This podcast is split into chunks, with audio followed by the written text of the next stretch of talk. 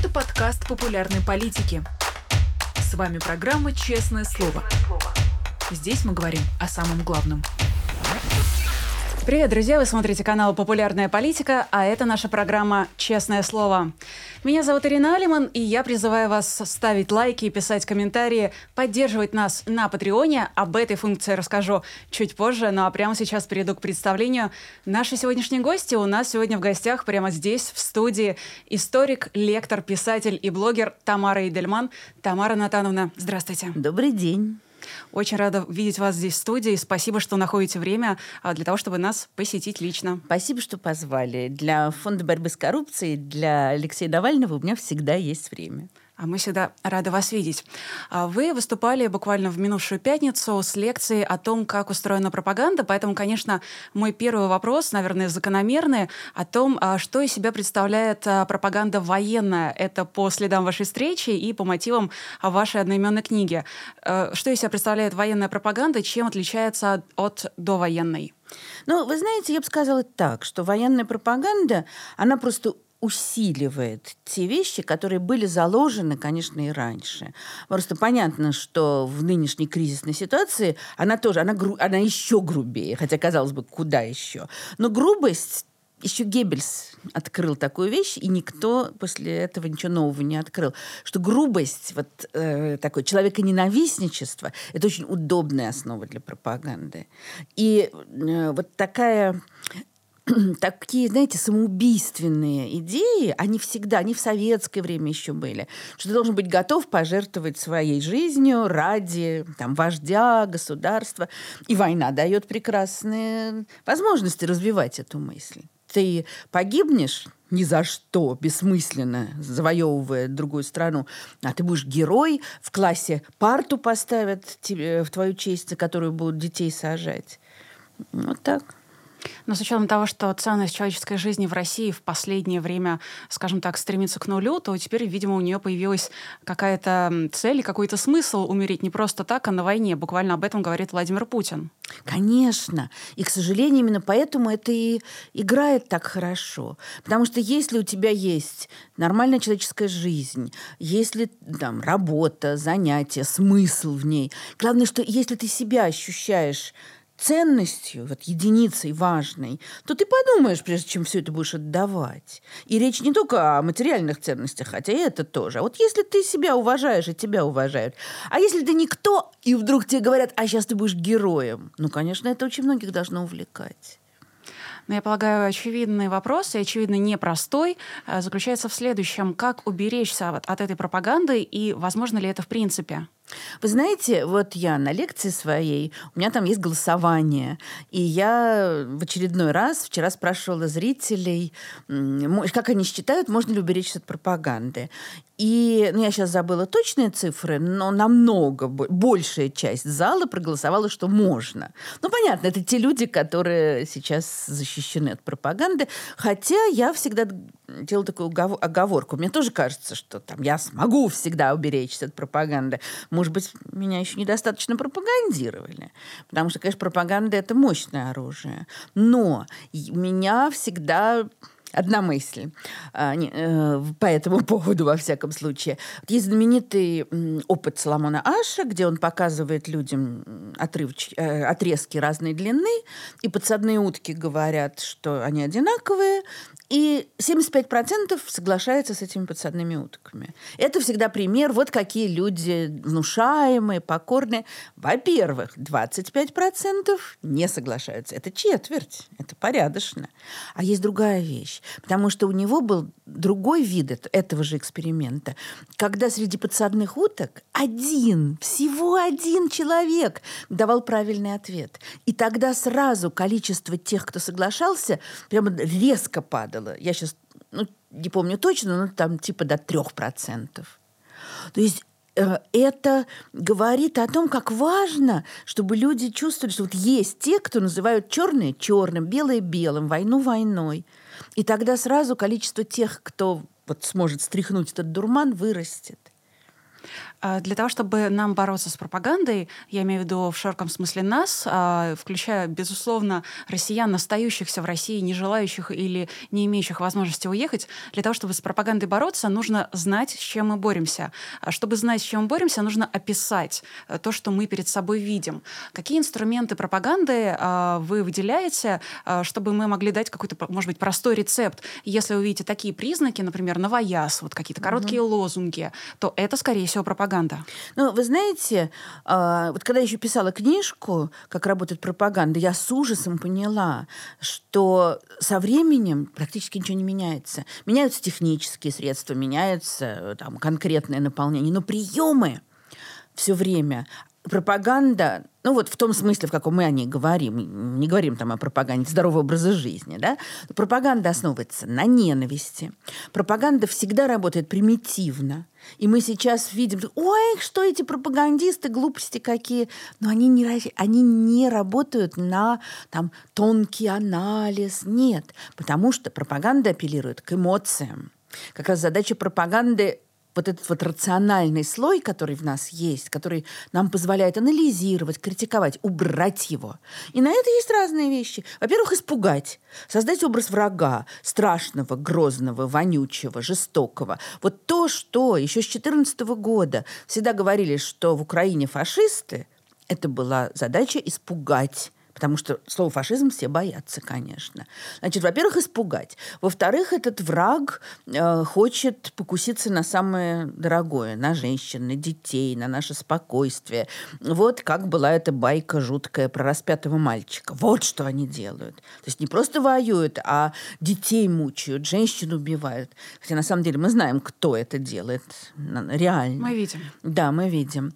А, и вот дальше все вот эти э, сборища публичные, это тоже, во-первых, когда человек в толпе, то он тоже, его индивидуальность теряется. Ты невольно начинаешь идти с толпой. Это истерика, это заразно. А, другая вещь. Почему все время а, разными способами пропаганда сейчас убеждает, что все рады мобилизации, все хотят идти на войну, все поддерживают. Мы знаем, что это не так. Но для отдельного человека, который вот сидит у себя дома и видит это по телевизору, и он начинает думать, что, может, это я один такой урод? Может быть, действительно все правы? Вот это тоже показать, значит, уменьшить значение отдельной личности, резко усилить такую эмоциональную часть, запугать, жуткий образ врага. А, ну и дальше, соответственно, если твоя личность ничего не значит, иди и умри. И очень хорошо видны, а, есть понятие язык вражды. Вот как только мы слышим язык вражды, когда начинают говорить, скажем, что все неважно кто все, украинцы в данном случае, или еще любая группа, вот они все такие сякие, они все жестокие, они все фашисты, они все ненавидят русских. Вот один очень хороший украинский учитель много лет назад выступал перед моими учениками, он сказал, как только я слышу слово «все», у меня это вызывает сомнение. Потому что не бывает, чтобы все так думали. Вот сразу тебе предлагают не смотреть на конкретного человека, а смотреть на какую-то иллюзорную общность. Вот тут надо постеречься. То есть а, язык вражды, расчеловечивание врага или того, да. кого назначили врагом, и обобщение. И апелляция к эмоциям прежде всего. Эмоции – дело хорошее. Я человек очень эмоциональный. Но когда тебе когда хотят сделать так, чтобы у тебя эмоции захлестывали все остальное, берегись. Вот по поводу расчеловечивания хочу немножечко с вами поговорить, а, потому что все-таки а, путинская власть его применяет а, не только к украинцам, но и непосредственно к собственным гражданам, которые являются неугодными или не согласными. И мне кажется, что расчеловечивание применяется, когда людей назначают иностранными агентами раз в неделю по пятницам. Собственно, ваши книги теперь продаются в России с маркировкой иностранного агента, а вы вынуждены маркировать свои посты аналогичным способом. Что вы вообще чувствуете в такой ситуации? Ну, вы понимаете, так как я живу за пределами России, то, в общем, мне наплевать. Э, мне время от времени очень свободолюбивые граждане пишут, почему же вы все-таки маркируете? Ну, потому что у меня в Москве есть квартира, там живет моя мама с сиделками, я не хочу, чтобы туда пришли с обыском, э, ну и так далее. Э, вот. Но мы придумали такой издевательский текстик, который как бы подходит под э, правила, и маркируем. Я не испытываю какого-то особого унижения, плевала я на них. Но я прекрасно понимаю, что действительно, ну что это клеймо, что я вижу, что жизнь, скажем, тех, кто, тех иностранных агентов, которые имеют мужество оставаться в России, она часто оказывается вообще разрушена. Огромное количество прекрасных общественных организаций. Вот я помню, одна из первых организаций, которая была объявлена иностранным агентом, это было общество помощи больным диабетом где-то в Поволжье, забыла в каком городе. И, кстати, Почему-то я не удивлена, что там сразу повысилось количество людей, умиравших от этого. Эти очень часто организации вынуждены закрываться. Другое дело, что там они мужественно продолжают как-то под другим э, названием. Но почему это все должно происходить? Видимо, это риторический вопрос. Конечно. А, Владимира Путина часто сравнивают с двумя самыми кровожадными тиранами и диктаторами 20 века Иосифом Сталиным и Адольфом Гитлером. Я понимаю, что эти сравнения отчасти навязли в зубах, но мне хочется найти отличия. И в случае с э, Гитлером, как мне кажется, их уместно поискать, если они помимо идеологии, на которой базировался Третий Рейх. Ну, мы сейчас убираем за скобки тот факт, что, к счастью, пока нет а, концентрационных лагерей. К счастью, пока не создаются гетто. А, к счастью, пока нет а, массового геноцида, но ну, в том виде, в котором мы его видели а, и помним, по крайней мере, в середине прошлого века во время Второй мировой войны. Но все-таки какие отличия между сегодняшним Путиным и тогдашним Гитлером вы находите как историк? Спасибо большое, что вы спрашиваете про отличия. Потому что меня все время спрашивают про сходство э, или вообще там, а вот с кем можно сравнить. Мне это кажется совершенно неправильным подходом, потому что каждый каждая ситуация, каждая страна, каждый диктатор имеет свою специфику. И вот что касается отличий, то э, я вижу, по крайней мере, два. Вот первое, сразу мне приходит в голову. Первое, что Гитлер действительно, судя, ну, Трудно, конечно, так, чужая душа потемки, но судя по многочисленным работам и воспоминаниям, скажем, Гитлер действительно искренне, фанатически верил в то, что он делал. А, ну, ну, ну, он верил в жуткие страшные вещи, но вот его какая-то безумная убежденность в том, что, скажем, евреи должны быть уничтожены, вот уже во время войны, э, когда ясно было, что Германия проигрывает войну, там были идеи, что, может быть, если как-то попробовать договориться с союзниками, выдать каких-то крупных еврейских деятелей и за счет этого получить что-то. Ему предлагали вот что-то. Ни за что. Вот пусть весь мир летит в тартарары, но мы выполним эту нашу миссию. Вот я не верю, что Владимир Путин фанатично верит в русский мир. Э, я думаю, что для него это, ну, это какой-то способ тоже самоутверждения, это какой-то вот э, такой инструмент для оправдания войны. Э, вот не вижу я этого. А другая вещь. Гитлер был потрясающим оратором, омерзительным тоже, ну, там, на мой взгляд, но производившим сильнейшее впечатление. На него работали э, очень хорошие организаторы вот всего этого, и все его появления... Ну, кстати, он сам тоже какие-то вещи понимал. Его появления были настолько театрально обставлены, что они просто производили сильнейшее впечатление. Ну, я не знаю, может быть, дело в том, что я этому не поддаюсь, эм, но, ну, я когда вижу в новостях Путина, я сразу выключаю, потому что вот я не могу. Но мне кажется, что у него-то как раз совершенно этого нет. Эм, это, это его тихий голосочек. У меня, у меня ощущение, что когда показывают вот этот бушующий стадион э, людей со слезами на глазах, да, актера Машкова, который, ну, прекрасный актер, да, и поэтому, когда он, глотая слезы, говорит, что он при, приехал из Америки отдавать долг России, э, ну, у меня ощущение, что все это постановка, причем плохо сделанная. Потому что нету в нем вот этой харизмы, которая даже мрачной, даже там отрицательной, э, которая так завораживала людей. Ну, по крайней мере, на меня она не действует. А есть такая расхожая фраза, которую приписывают Уинстону Черчиллю о том, что фашисты будущего будут называть себя антифашистами. И мне кажется, сегодня мы уже понимаем, что это такой адаптированный закон Годвина, и все-таки, получается, это сбылось? Ну, в какой-то мере, да, потому что, знаете, действие рождает противодействие, э, и борьба с фашизмом это, это очень удобный лозунг, э, который, конечно, воздействует на людей.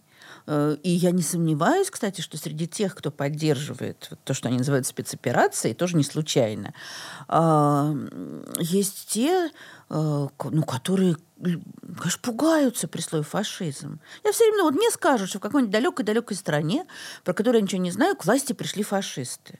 Я скажу, какой ужас. Надо помочь бедным людям, которые там. И я вспоминаю, у меня есть одна очень хорошая, очень добрая старенькая родственница, которая еще в 2014 году меня спрашивала, Тамар, а что такое там э, украинцы делают с евреями? Я говорю, да ничего они не делают, поверьте мне, все нормально. Говорит, Слава тебе, Господи! То есть она действительно переживала. И вот это вот, это игра, это особая гнусность, понимаете, игра на благородных чувствах людей, которые извращаются и направляются на разрушение. Стало быть, нам нужно еще разобраться со Сталином. Давно пора. Да. В случае с ним мне, честно говоря, гораздо сложнее искать отличия. Я как потомственный враг народа, во-первых, все-таки приравниваю иноагентов а, к тому, что в советские годы называлось изменником Родины. А, во-вторых, я вижу очень а, негативные тенденции. Это и карательная психиатрия, которая вот применяется, например, к неугодным, вроде Марии Пономаренко, это журналистка Русньюз, которую принудительно отправили в психиатрическую лечебницу. Это абсолютно сталинский срок. Владимиру Карамурзе 25 лет. Это изъятие детей из семей неугодных, их а, тот же кейс Алексея Москалева и Маши Москалевой. Это и преследование всех неугодных, и я вижу, что, кажется, до э, точки 1937 года осталось всего ничего, но разве что еще тройками не судят и не расстреливают на Лубянке. Есть ли отличие между Владимиром Путиным и э, Сталиным? Конечно, есть. И понимаете, э, вот когда мы говорим, что от 1937 года осталось всего ничего, мы исходим из того, что история повторяется, ну, как вот одинаково. Да? Все, уже много лет я читаю это. Э, О, мы сейчас в 29 году, значит, скоро будет 37-й. Видите, для ну, просто для какого-нибудь такого сравнения, не знаю, журналистского, это действительно красиво выглядит.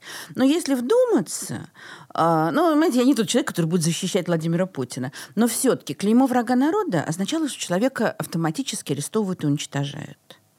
Э, клеймо иностранного агента ужасно, но, слава богу, это все-таки не означает, даже арест обязательного не означает. Хотя это сопряжено с ужасающими опасностями. А, детей изымают, опять же, слава богу, это пока не происходит в массовом порядке. Мы видим ужасающую, конечно, историю семейства Москалевых, и мы видим, что сейчас какой-то делается шаг назад, э, и ее отца не лишили родительских прав. Там какие-то идут странные игры. А, ну, я так понимаю, что это означает, что когда он выйдет, я надеюсь, через два года, э, надежда, конечно, на то, что и здесь отыграют, понятно, мало, а, что он может получить дочь обратно. А, и это все-таки говорит о многом. Это не говорит о том, что там Путин добрее Сталина. Я не знаю, это сравнивать я не берусь. Это, но это говорит о том, что ситуация сегодня совершенно другая. Потому что в 30-е годы не было мобильных телефонов. Потому что в 30-е годы не было интернета. В 30-е годы невозможно было, вот сидя в Вильнюсе, что-то такое говорить и рассчитывать на то, что в России тебя услышат. Человек оказывался за границей или человек оказывался в лагере. И все, и он исчезал. Мы знаем, как э, там 10 лет без права переписки говорили родным расстрелянных. Они ходили, еще передачи носили. А человек давно лежал на каком-нибудь бутовском полигоне. Э, теперь при всех ужасах э, люди из лагеря имеют легальные или нелегальные возможности как-то связываться с родными или с адвокатами и так далее. Теперь происходит постоянно вот это вот общение через границу. И они не могут этого остановить, как бы они там все не блокировали. Мне кажется, это очень важная вещь. Разница в масштабе. Не только. Пока разница в масштабе, безусловно, есть, но я вижу разницу, понимаете, разница есть в способах сопротивления. Да, потому что мы можем э, намного лучше распространять информацию, э, чем это делалось раньше. Какое могло быть сопротивление в 30-е, 40-е годы? Что в СССР, что в Германии. Ну, там написали листовки, разложили. Да? Теперь у нас есть интернет, у нас есть популярная политика, у нас есть YouTube и множество всего другого. Еще у нас есть штабы Навального, в которые можно вступать и становиться таким подпольным э, человеком, который сопротивляется. А еще можно передавать информацию в черный блокнот о тех, кто способствует этому режиму. Э, еще у нас есть, в конце концов, какой-то комьюнити, в котором в том числе и вы помогаете, давая свои лекции, выступая на Ютубе. В целом э, люди, которые нас смотрят, вас смотрят, э, наверняка чувствуют, я надеюсь, чувствуют какую-то поддержку. И в этом смысле, конечно, хочется понять, понять, как вы вообще оцените состояние российского общества сейчас. А, не кажется ли вам, что, возможно, общество ушло в глубокую внутреннюю миграцию? Вы знаете, кто-то ушел, конечно. Понятно, что ну, знаю, те, кто сегодня работают в штабах Навального, это герои. И я ими восхищаюсь. И, ну, ясно, что далеко не все могут быть героями. А, кто-то действительно ну, просто сидит дома, ходит на работу и старается ну, выживать как-то в этом ужасе. Но при этом я вот все время упорно на всех выступлениях везде рассказываю, какое сногсшибательное впечатление на меня произвело выступление мемориальцев у нас в Лиссабоне. И когда их спросили, а как же вы теперь будете действовать, когда рухнули все институты гражданского общества? И я так услышала этот вопрос, думаю, действительно, все рухнуло. И они там несколько человек говорят, а что это вы считаете, что рухнули? А ничего не рухнуло. И, э, и действительно, вот, кстати, они об этом говорили невероятно убедительно. Светлана Алексеевна Ганушкина говорила, э, знаете, все больше людей, э, ну вот эти гражданское содействие, скажем, выросли пожертвования в гражданское содействие. Вот я иду по улице, ко мне подходят люди и благодарят э, за то, что мы делаем. Э, там Саша Поливанова говорила, что на экскурсии в мемориале записываются больше людей сейчас, чем было раньше. А, и еще одна вещь – это то, что возник... старые институты рухнули, конечно, и на их руинах прорастают новые. Вот уже много очень я слышу и из разных средств, э, там, из социальных сетей и так далее, и просто от людей, которым я доверяю, которые в этом участвуют, как формируются гигантские сети помощи украинским беженцам, оказавшимся в России. И это сотни и тысячи людей – это и есть гражданское общество, вот эти низовые связи, которые вдруг вот здесь вырастают. Еще одна вещь тоже, которую я прочитала в статье Григория Охотина, э, которая сейчас очень тоже на меня сильное впечатление произвела, которая недавно вышла в «Медузе», э, о том, что организации разваливаются, их закрывают, а они возникают снова. Так что мы еще поборемся. А, это очень приятно слышать, а, и приятно слышать и видеть этот оптимизм в вас, в ваших словах, потому что у меня вот складывается впечатление по соцсетям, возможно, я ошибаюсь а, в выборе источника, но по соцсетям у меня складывается впечатление, что россиян, которые остаются в России, понятно, все не могут уехать, все не хотят, возможно, уехать. Не может вся страна взять и сорваться с места. Но россиян, которые остаются в России и при этом не выходят с пикетами, не высказывают свою антивоенную позицию публично, публично, их э, принято называть э, безразличными, называть э, апатичными или называть покорными. Угу. Ну, то есть это все а, обычно имеет такую уничижительную коннотацию. Но ведь россияне не такие. Вы знаете, очень удобно сидеть в своей прекрасной какой-нибудь там итальянской квартире и объяснять, какие сволочи все те, кто остались. А это еще большой вопрос, что является большим мужеством чувством. Знаете, я сегодня могу сказать все, что я хочу, да, потому что э, я нахожусь в безопасности. А я знаю людей, во-первых, которые говорят то, что они считают нужным, находясь в России. И это намного большее мужество. Это раз. Что касается пикетов, пресловутых. Пикет – это, конечно, замечательное дело.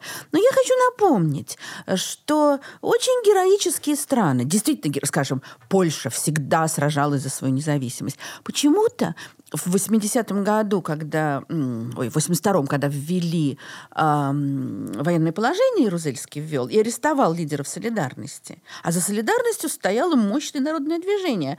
Но вот изменилась ситуация, и никто не вышел, и никто не боролся а все ждали, а вот началась перестройка, и тут все это рухнуло. Да, э, украинское национальное движение было, или, скажем, литовское национальное движение во время Второй мировой войны было очень, было очень мощным. И после войны тоже, первые годы. А вот начиная, скажем, с 50-го года и где-нибудь до 89-го, все сидели тихо за исключением какой-то группки правозащитников героических. Никто... Да, мы знаем отдельных людей.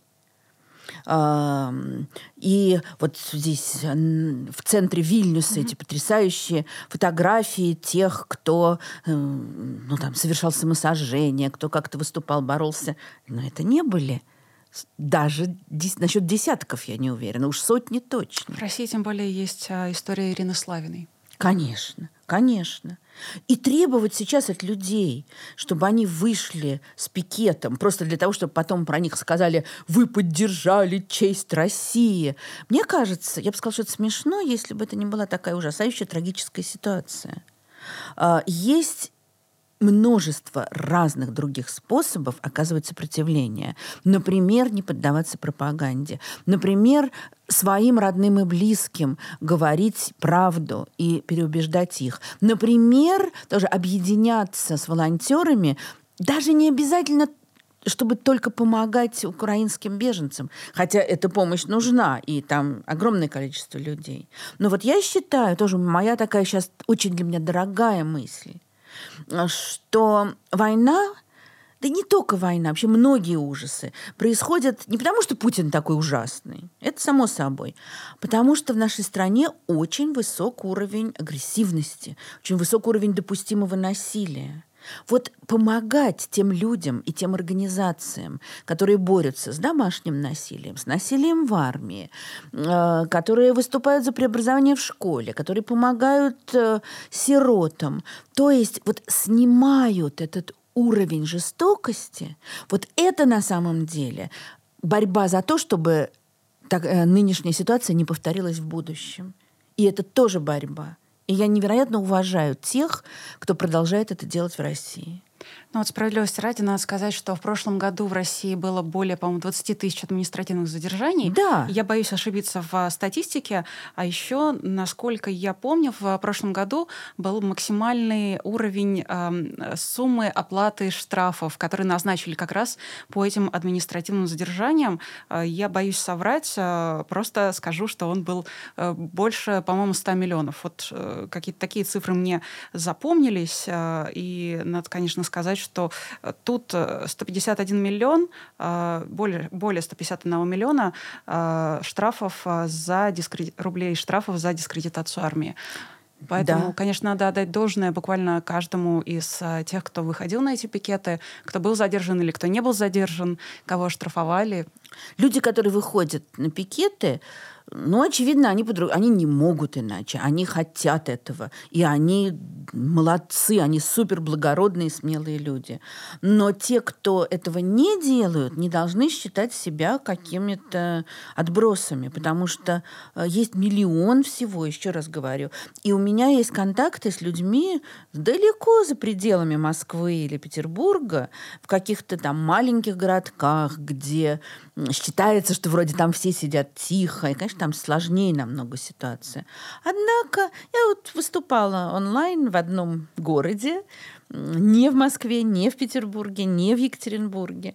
И вот меня позвали сейчас, несмотря на все, что я говорю и пишу. И я была поражена уровнем свободы, с которой люди задавали вопросы. Вот это ничем не отличалось от того, что меня спрашивают там в Вильнюсе или в Берлине.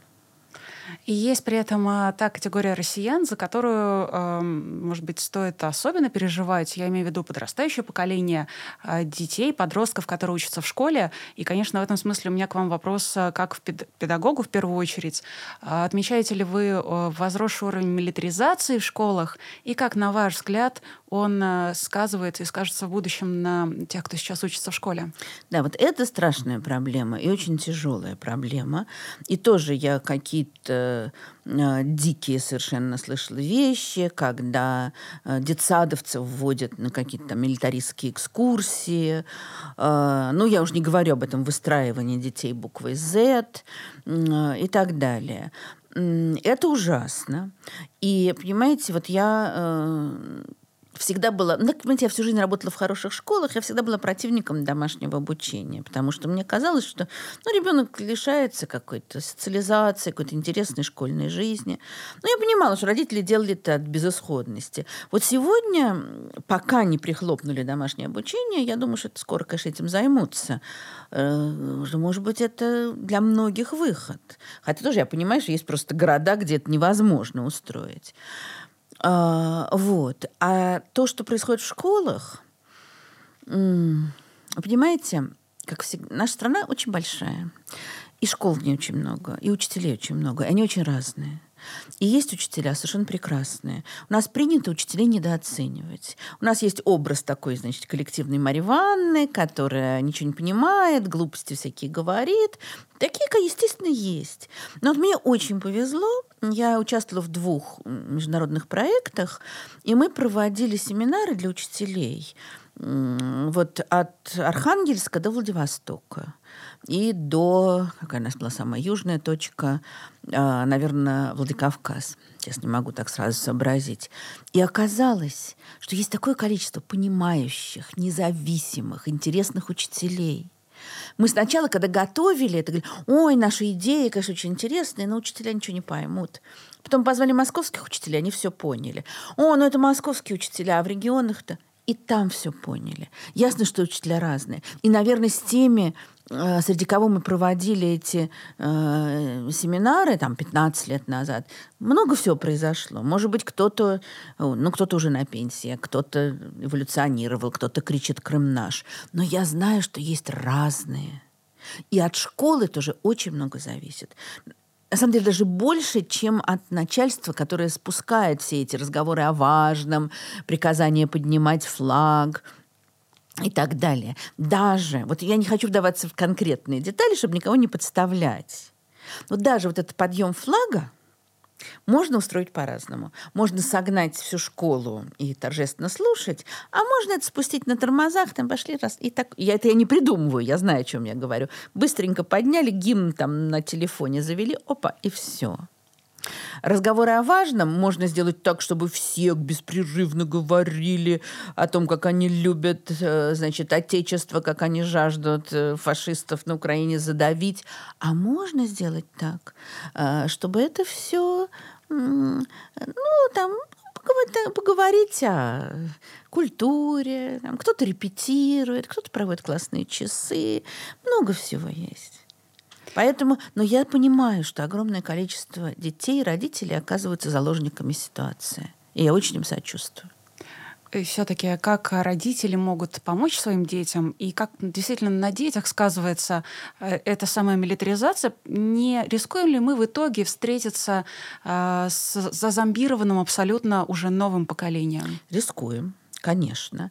А, хотя я понимаю, что вот я, э, понимаете, скажем, в последние годы советской власти, когда тоже была такая пропаганда ну, вокруг Дня Победы, все уже крутилось, и очень у многих, наоборот, это вызывало такое отторжение, такую девальвацию. А вот вышел фильм «17 мгновений весны», и были какие-то истории, что где-то подростки стали играть в эти формы гестаповские, хотя им прекрасно рассказывали, что такое гестапо.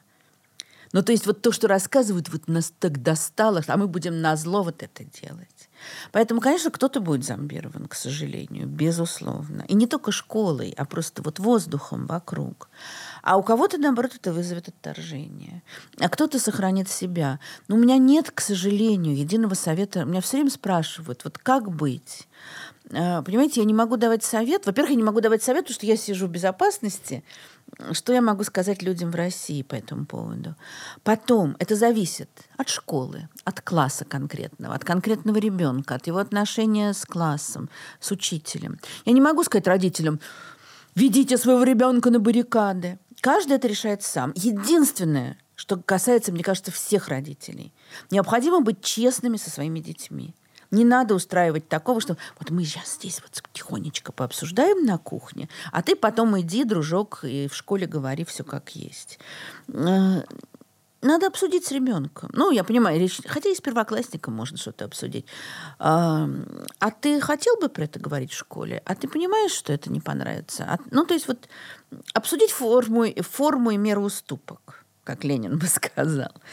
А, и для себя понять, вот до какого момента я готов идти на компромиссы ради того, чтобы моему ребенку было комфортно, хорошо. Да, ну вот их ведут на экскурсию там куда-то. Я готов на это согласиться. А их выстраивают буквы Z. Я хочу этого или нет? Или мне лучше перевести его в другое место? Вот это каждый решает сам. А, конечно, не могу вас не спросить, а, тут сейчас уже непосредственно как у историка. Я понимаю, что историки занимаются а, изучением прошлого, фиксацией настоящего и никак не прогнозированием будущего. И все же, как вы представляете себе будущее России в ближайшие 5-10 лет? исходя из тех данных, которые мы имеем сегодня. Вы знаете, одна из вещей, которая мне очень нравится в истории, это то, что она непредсказуема. Вот это вот прям класс.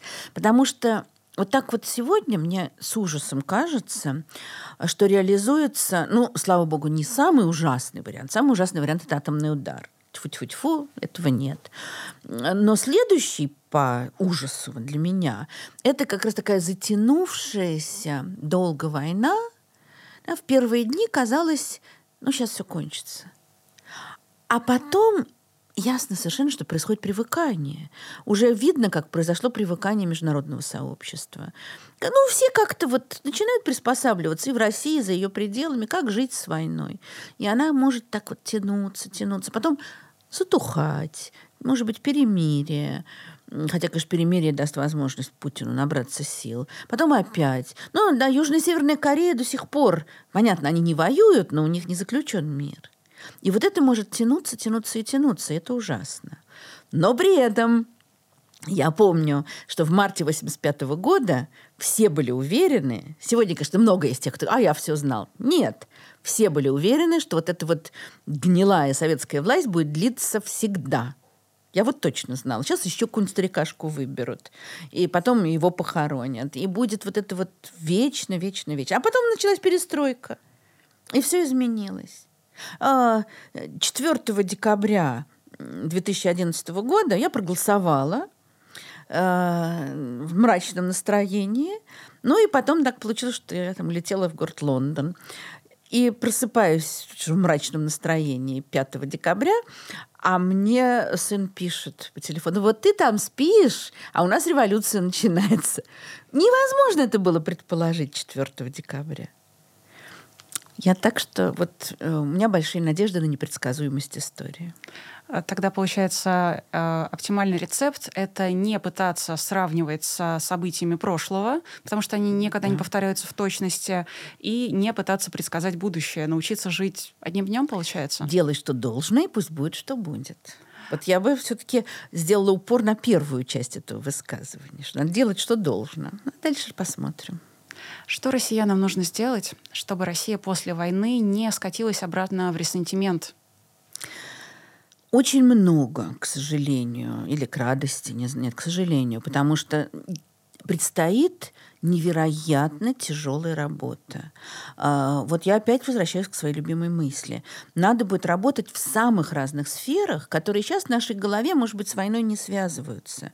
С домашним насилием, с образованием, с армией, конечно, а, там с отношением к инвалидам, и еще с миллионом всего. Естественно, с преобразованием федерации в какую-то истинную федерацию российскую. То есть там миллион разных дел в разных сферах, но все это вместе, вот я для себя опять формулирую так. Надо будет бороться за более человечную жизнь, за э, снижение ожесточение, за снижение уровня насилия. Знаете, вот когда Навальный сказал, что Россия будет счастливой, я все время про это думаю. Я где-то там выступала и говорю, ну вот в счастливой России будущего, мне говорят, вы, наверное, хотели сказать свободной. Я говорю, нет, я сказала вот ровно то, что я хотела сказать. Но для этого надо будет изменить прежде всего, ну, институты, конечно, они должны заработать. Но здесь такая вот связь. Институты должны заработать, для этого нужны люди должны перемениться. А люди меняются, когда институты работают. То есть надо будет работать сразу со всем. И с институтами, и с людьми. Если бы вы могли сказать что-то сегодняшним политзаключенным и их родственникам э, с надеждой на то, что они вас услышат, что бы вы сказали? Дорогие друзья, вы... Я бы хотела, чтобы вы представляли себе, как много людей думает о вас – переживает за вас, желает вам освобождения, желает вам сохранения внутренней свободы. И я уверена, что вы выстоите, и мы ждем вас на свободе.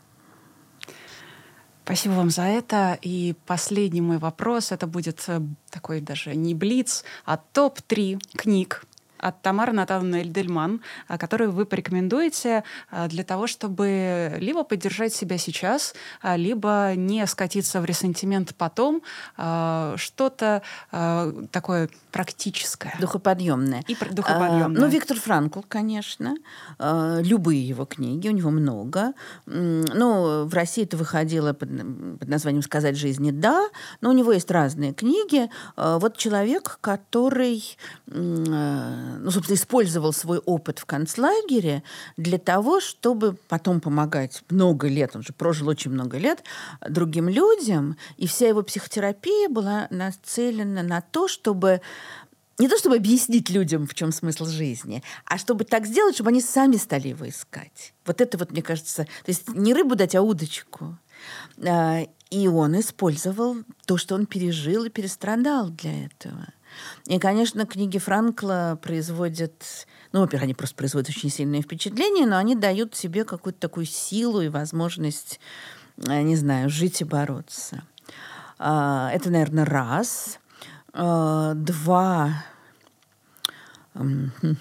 Ну, знаете, вот я э, только что дочитала, я перечитывала старую книгу, вышедшую несколько лет назад, Владислава Аксенова я забыла сейчас точно, как называется, слухи и какие-то там массовые представления в России во время Первой мировой войны и революции. А сейчас он написал вторую книгу «Война патриотизмов». И это вроде бы как это не про наше время. Это про XIX век, про начало XX, про Первую мировую войну. Но вот там невероятно ярко показано, как люди сходят с ума во время войны. Э, не обязательно даже на фронте. На фронте понятно потому что это страшный посттравматический шок, про это написано очень много. Даже в тылу, как увеличивается количество нервных заболеваний, как увеличивается количество самоубийств, что вот это вот общая тревожность, общая Такая травма наблюдателя, да? Ну, это не просто наблюдатель, потому что люди тоже это переживают. У них родные на войне. Как начинают искать шпионов повсюду. Какая-то женщина набросилась ножом на собственного кота, потому что считала, что он хочет ее убить. А, вот, все обостряются, все фобии. И там очень, ну, с одной стороны, просто очень интересно, очень страшно, но а, при этом это, а, ну, это такое, а, это диагноз. И там очень много возникает параллелей с тем, что сегодня, и это должно помочь как-то вот выкарабкаться.